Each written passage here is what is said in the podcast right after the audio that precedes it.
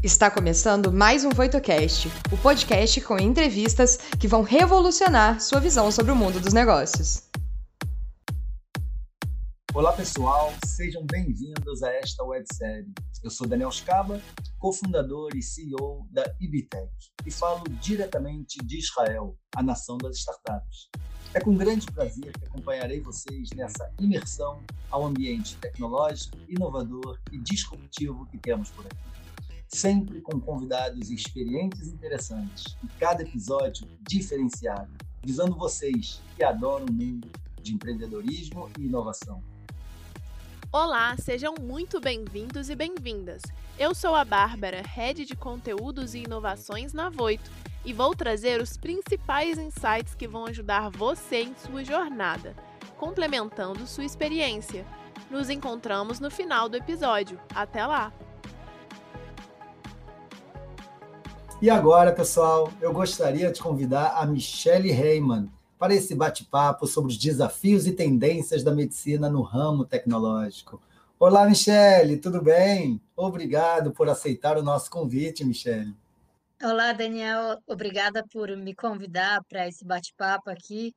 É, eu sou sócia fundadora da Nanocinex, uma startup em Israel cujo objetivo é desenvolver um teste de diagnóstico que checa a resistência das bactérias aos antibióticos em tempo recorde.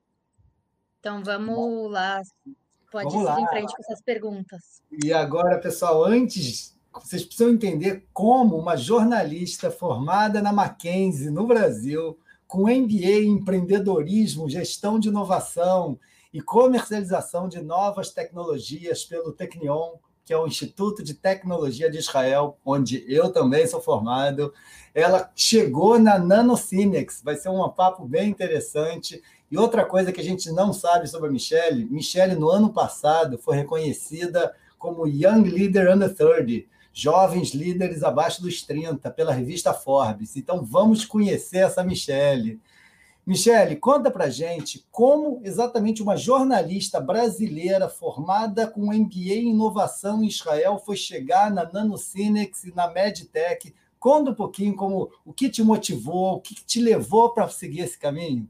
No Brasil, eu já tinha muito interesse pela área de saúde e de inovação também. Então, eu, é, antes de vir para Israel, eu cobria a área de ciências e saúde da, da Folha de São Paulo.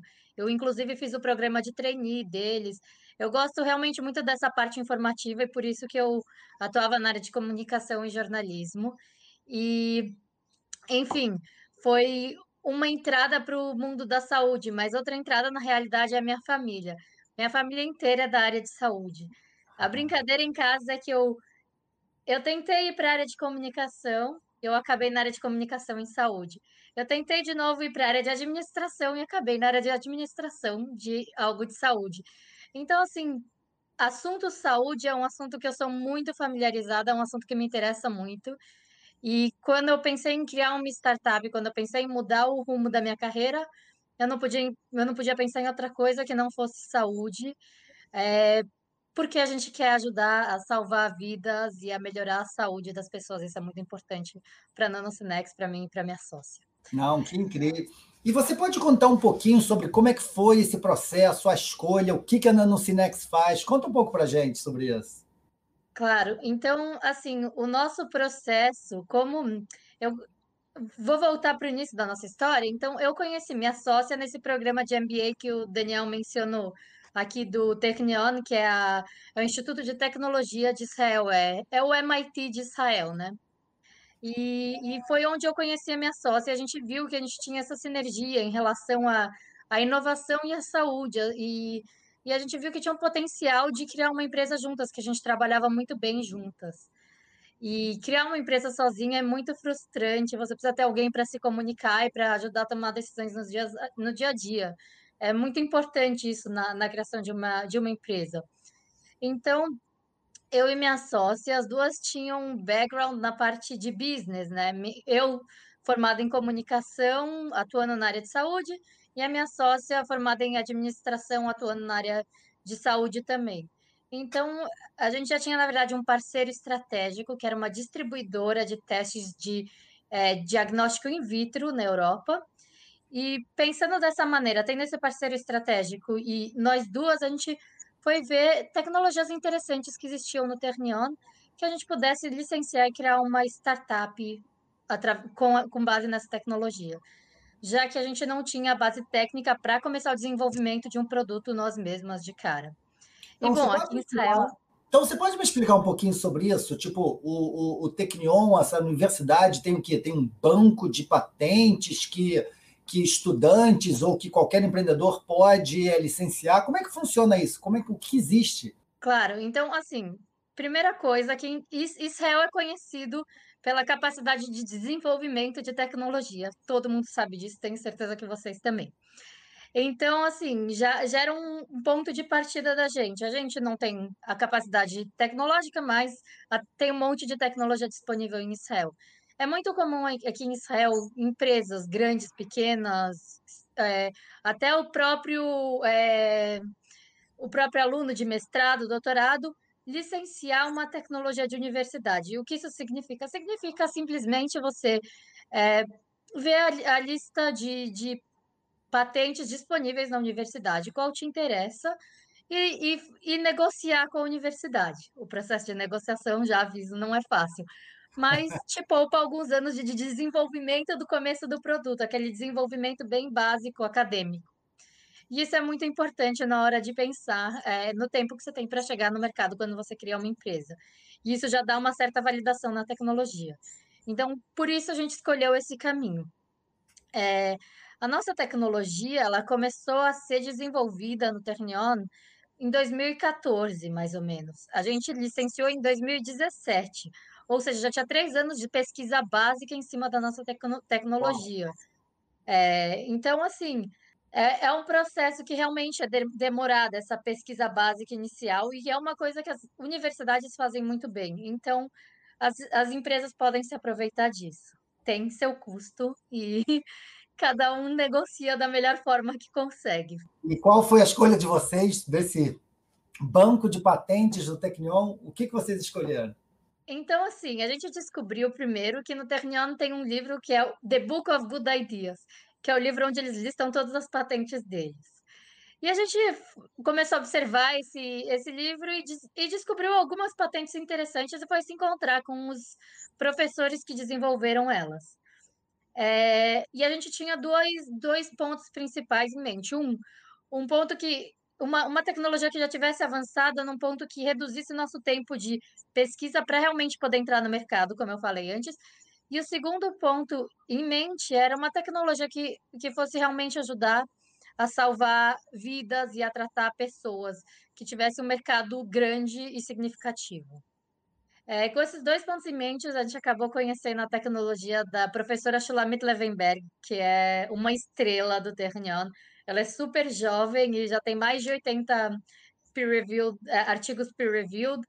Ela, ela é sensacional. Ela até é, até o início do ano ela era a reitora da Faculdade de Engenharia Biomédica do Ternion. Então assim, é, ela tem um nome muito importante e um conhecimento fundamental. Além de ser uma ótima pessoa que ajudou a gente no processo inteiro e, e, e que desde o começo concordou em licenciar a patente para a gente, porque não, você não precisa só do consentimento da universidade, mas sim também da, do professor responsável do laboratório onde a tecnologia está sendo desenvolvida, porque ele vai fazer parte da sua empresa no futuro. Então, é muito importante esses, é, esses é, dois suportes. E a gente também teve o suporte dessa empresa que eu comentei antes, a Biocinex, que é uma distribuidora de testes de diagnósticos na Europa, eles fizeram parte do processo de, de due diligence junto com a gente. Eles checaram se a tecnologia era realmente boa e se, e se supria a necessidade do mercado junto com a gente para termos certeza de que o caminho que a gente escolheu fazia sentido. E o que, que faz a tecnologia? Então, vamos lá. O nosso teste é um teste microfluídico.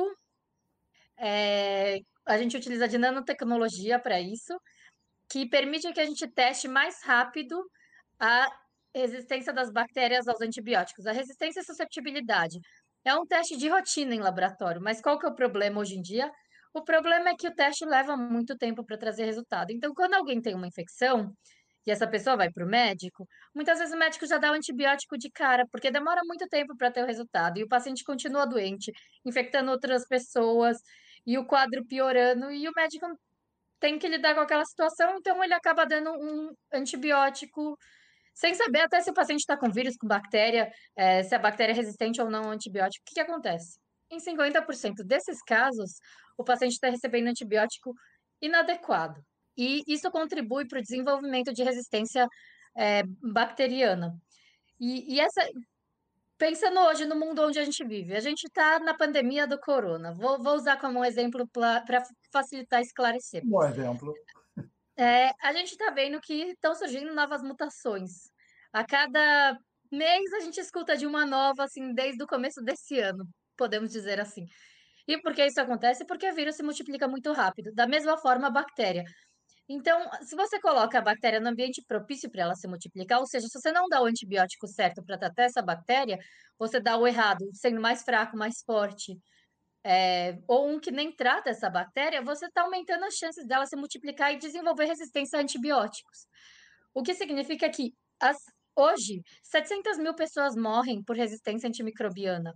Em 2050 serão é, são espera esperadas 10 milhões de mortes por ano por resistência antimicrobiana, um crescimento exponencial. A gente vai ter mais morte por é, infecção bacteriana do que por, por câncer. É, a gente vai chegar numa época em que os antibióticos não são mais eficientes, a época pré-penicilina. Então, a gente não pode deixar chegar nesse momento. E tem várias formas de combater isso. Uma delas é com diagnóstico rápido, que é o que a gente faz. Que legal. E, e a tecnologia, você comentou que desde 2017 vocês é, foi quando vocês começaram a, a assinaram a, a, o licenciamento da patente. Hoje vocês já estão comerciais, já é um produto. Conta um pouquinho da maturidade da solução hoje. Claro. Então, é, em 2017 a gente criou a Nanocinex e o primeiro ano foi dedicado realmente para para estabelecer esse acordo com o Ternione, para e para fazer contatos aqui em Israel. Tenho que lembrar que eu sou brasileira e minha sócia é francesa. Então a gente chegou num país que nenhuma das duas nasceram, nenhuma das duas estavam há um longo período. Então era muito importante a gente ter os contatos certos para poder desenvolver o produto. Logo em seguida, você começa o processo de busca de investimento e contratação de funcionários, até porque a gente não tem capacidade de desenvolver o produto nós mesmas. E, enfim, a gente foi formando a nossa equipe, que hoje conta com, com 10 pessoas. É uma equipe multidisciplinar. Entre as 10 pessoas, a gente tem é, uma equalidade de gêneros, o que para a gente também é muito importante. E, e, não só isso, o que é engraçado e é uma característica muito específica de Israel, é, numa equipe de 10 pessoas, a gente tem seis nacionalidades diferentes. É, isso inclui israelense um dessas seis ou todo mundo de fora? Inclui israelense. a gente tem americano, francês, brasileira, óbvio, israelense, enfim. É, então, assim, isso ajuda, isso contribui muito para pensamento criativo, para desenvolvimento de ideias e até para conversas no geral, assim, no dia a dia da empresa. E é, e é muito legal. E, e, o que a gente fala é que o mais importante de uma empresa é a equipe que está por trás dela.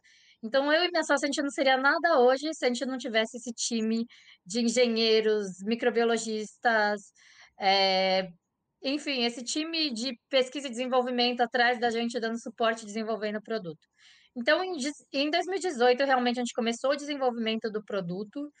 É, hoje a gente está num estágio de, de design do MVP, que é o produto que a gente pretende levar para os testes clínicos e depois é, para levar para o mercado.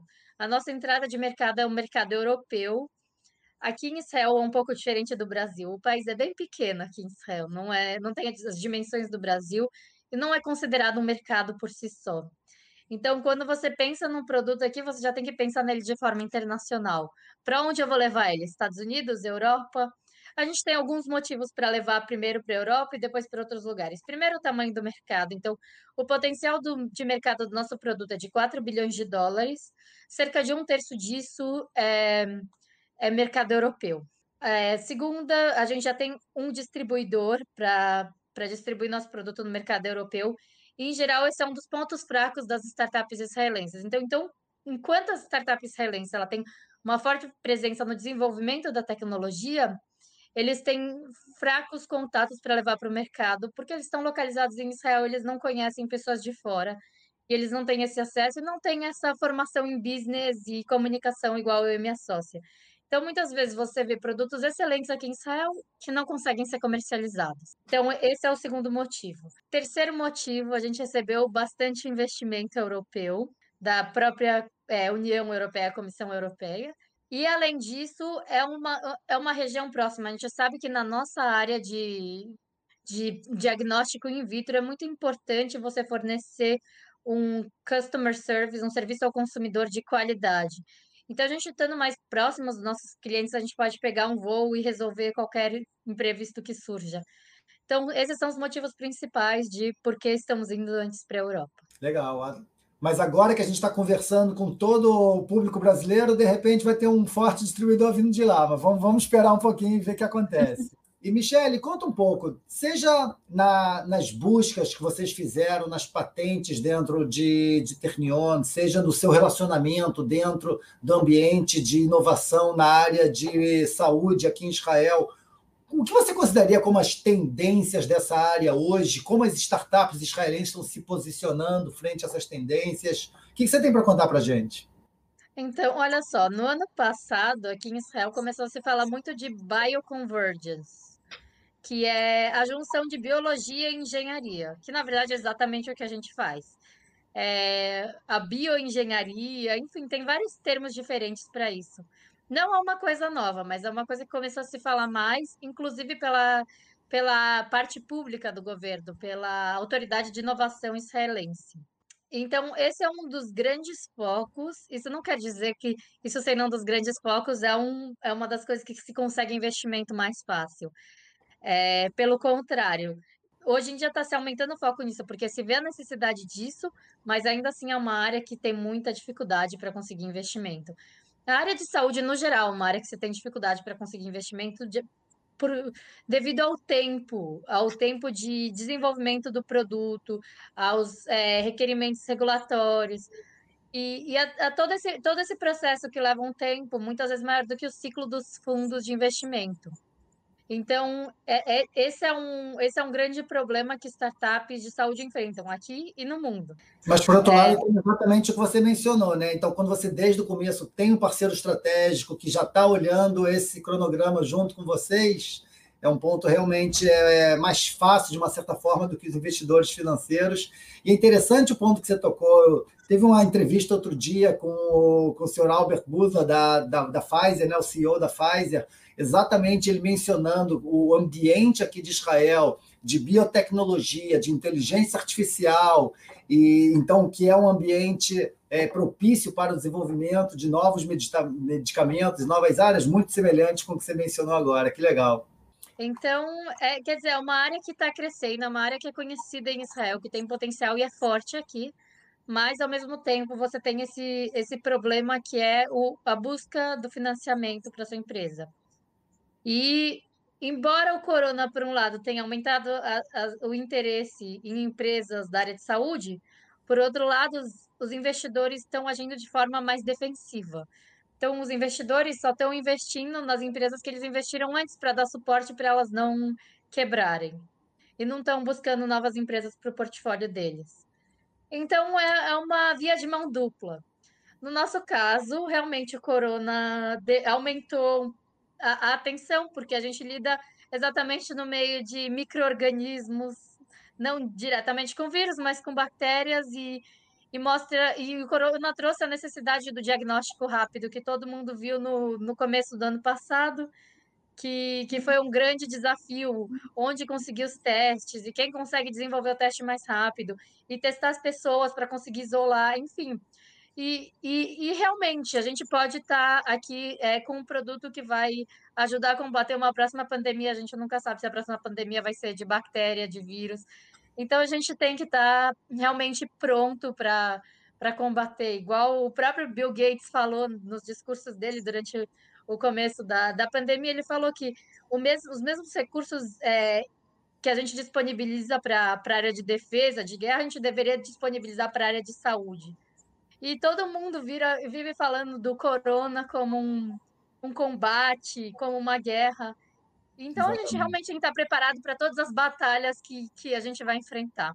Não, é incrível. Então, falando um pouquinho de, do, do, do nosso aprendizado, e agora voltando para você como empreendedora, é, todos nós sabemos que a trajetória de um empreendedor ela é, ela é rica, digamos assim, com acertos, com erros, com vitórias, com derrotas, com conquistas, com aprendizado. Você podia contar um pouquinho sobre os desafios pessoais que você teve nessa jornada na NanoCinex? Olha, eu acho que o primeiro desafio que qualquer empreendedor tem é decidir criar a empresa.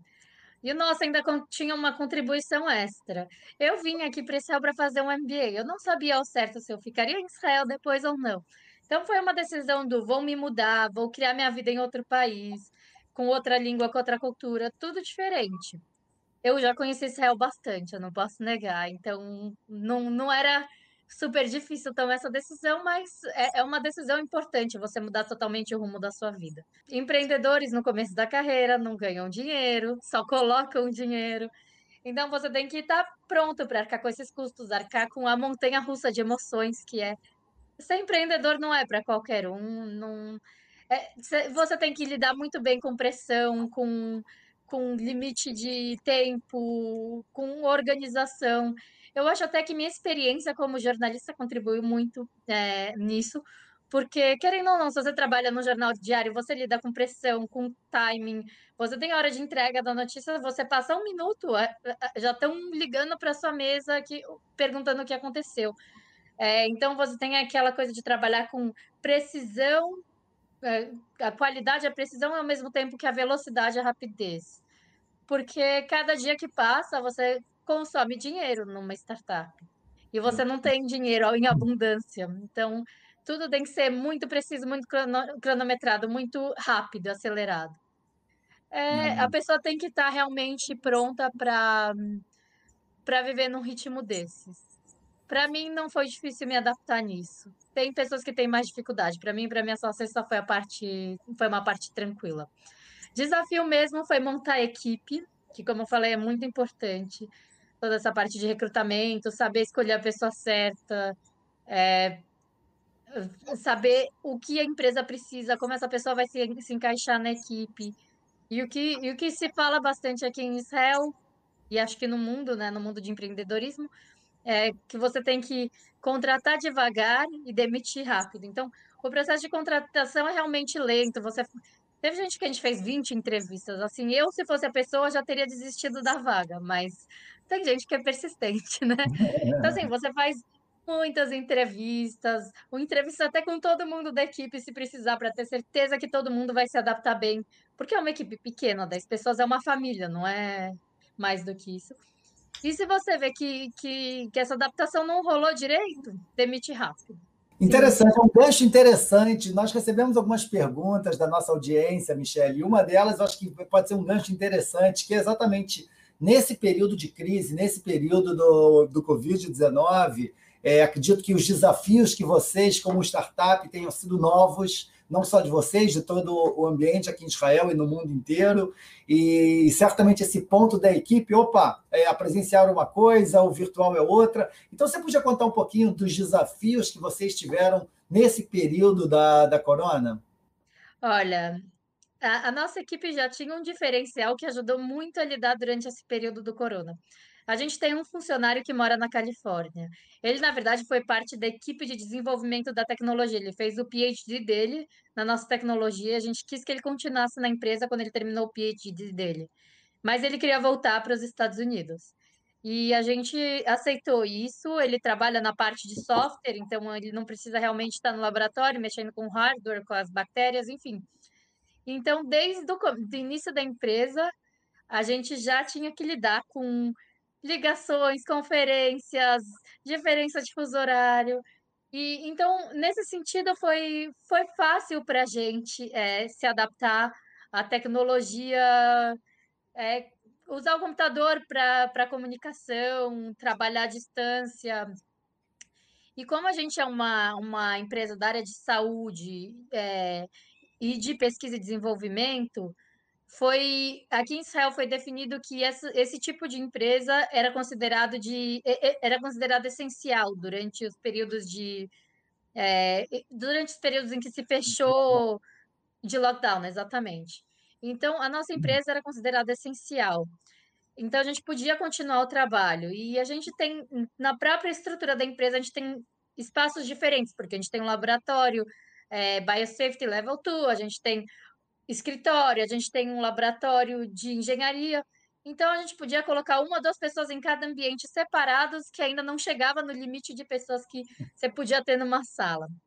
A gente, claro, limitou que só iam as pessoas essenciais realmente para o escritório. É, então, nosso microbiologista estava sempre lá, e os engenheiros, alguns dias estavam lá, alguns dias não. A gente adaptou nosso cronograma e não foi tão difícil. O que foi mais difícil, na verdade, e ainda está sendo, é lidar com, com supply, com fornecimento de materiais, porque a gente uhum. atua no ramo de bactéria, de vírus.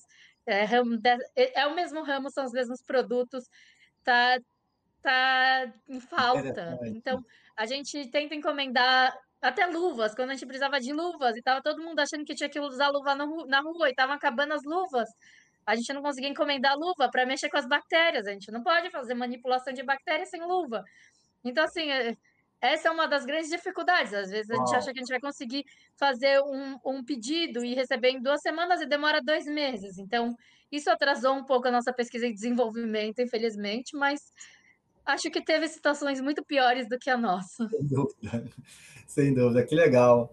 É, e temos uma é, um ponto que você já tocou um pouco, eu queria que você explorasse um pouco mais. Tem uma pessoa dizendo que tem muito interesse no ramo de medicina tecnológica e gostaria de ouvir de você algumas dicas para quem está começando esse passo na carreira dentro da área de, de saúde para desenvolver um negócio revolucionário, assim como a Nanocine está está entrando. Quais são suas dicas?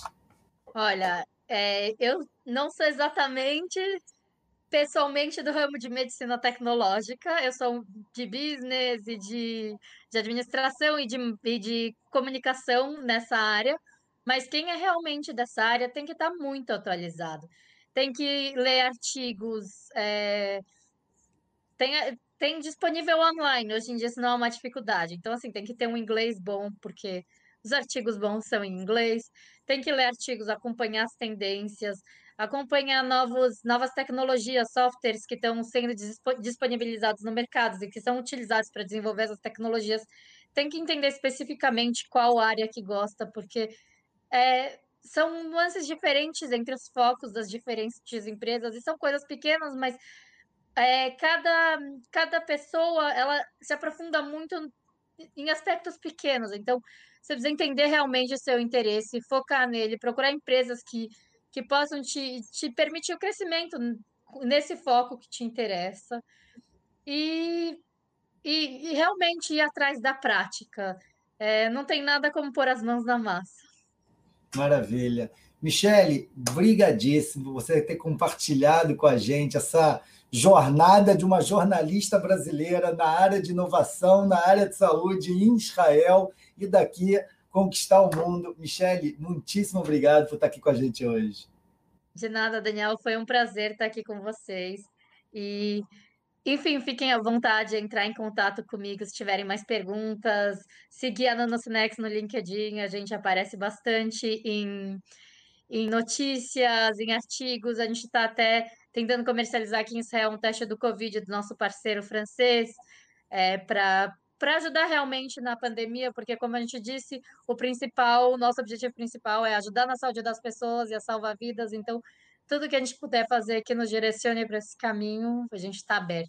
Obrigadíssimo, Michelle. Obrigada. E agora, pessoal, gostaria de convidar novamente a nossa Bárbara. E aí, Bárbara, o que, que você achou? Foi incrível, né?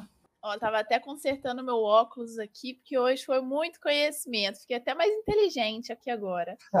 Mas eu trouxe alguns pontos muito bacanas. E o primeiro deles foi que no comecinho, quando vocês estavam falando sobre o Technion, vocês comentaram sobre o livro das boas ideias, né? The Book of Good Ideas. Eu achei muito bacana mesmo, porque acho que se toda universidades, se todo lugar tivesse um livro desses, o conhecimento ele seria muito mais espalhado, né? Então, a gente ter de fato um local que reúne ali as melhores patentes, as ideias bem legais que foram desenvolvidas, com certeza iriam ajudar a maioria dos negócios também a se desenvolverem. Caminho de levar essas patentes para o mercado, porque muitas vezes é, por um lado, a gente não tem acesso a essas novas ideias e, e outro lado, as novas grandes ideias não têm acesso para o mercado. Quer dizer, então é criar essa, essa infraestrutura para fazer isso acontecer realmente é incrível. Exato. E assim, ao longo de várias lives também, outros quadros, principalmente o ensaio do futuro que é feito aqui na Avoito, a gente também já falou justamente sobre essa conexão né, entre universidade e mercado. E eu achei esse ponto muito interessante. É, um outro ponto também que ela falou foi quando ela estava falando sobre o MVP, né, de levar esse produto para o mercado. E aí ela falou também de levar em conta o mercado em que ela vai conseguir de fato colocar aquele produto. Então ela estava pensando em distribuição, onde que eu vou conseguir distribuir isso? Não é simplesmente pensar aqui no meu ambiente, mas pensar de forma estratégica também como que esse produto vai se adequar ali e onde ele vai se adequar e levar até essas pessoas. Achei muito bacana. É, ela falou também sobre a tendência em bioengenharia, né? Então, realmente um setor muito interessante para a gente é, continuar desenvolvendo né, e buscando essas novas soluções. É, e um outro ponto também muito bacana que ela falou foi a questão de que o mais importante de uma equipe é o time por trás dele. E ela reforçou a importância de a gente saber montar um bom time, da gente saber identificar dentro da nossa empresa quais são os principais pontos que a gente precisa e como cada uma das pessoas vão se adequar a eles e o que, que a gente pode fazer para que isso de fato seja realizado. E eu achei muito interessante também, né? Porque, de fato, um dos maiores desafios do empreendedor é realmente colocar parte da sua ideia na mão de uma outra pessoa. Então, você Exatamente. realmente precisa confiar naquela pessoa e entender que ela realmente vai fazer um bom trabalho, porque ela tem as características certas para aquele para aquele tipo de atividade, né? Então achei assim, esses pontos para mim foram os mais fortes, mas é claro que tiveram muitos outros também, e eu recomendo que o pessoal assista do começo de novo, porque é só assim para gente É isso mesmo, Bárbara, brigadíssimo, Bárbara. E pessoal, eu queria agradecer novamente vocês por terem nos acompanhado e hoje nesse mergulho ao mundo das medtechs e o futuro da medicina. O que você achou do episódio de hoje? Não se esqueça de dar o play no próximo e nos seguir na sua plataforma de podcasts favorita para não perder nenhum episódio novo. Ah, você também pode nos seguir nas redes sociais. Os links estarão na descrição desse episódio. Nos vemos em breve. Até lá!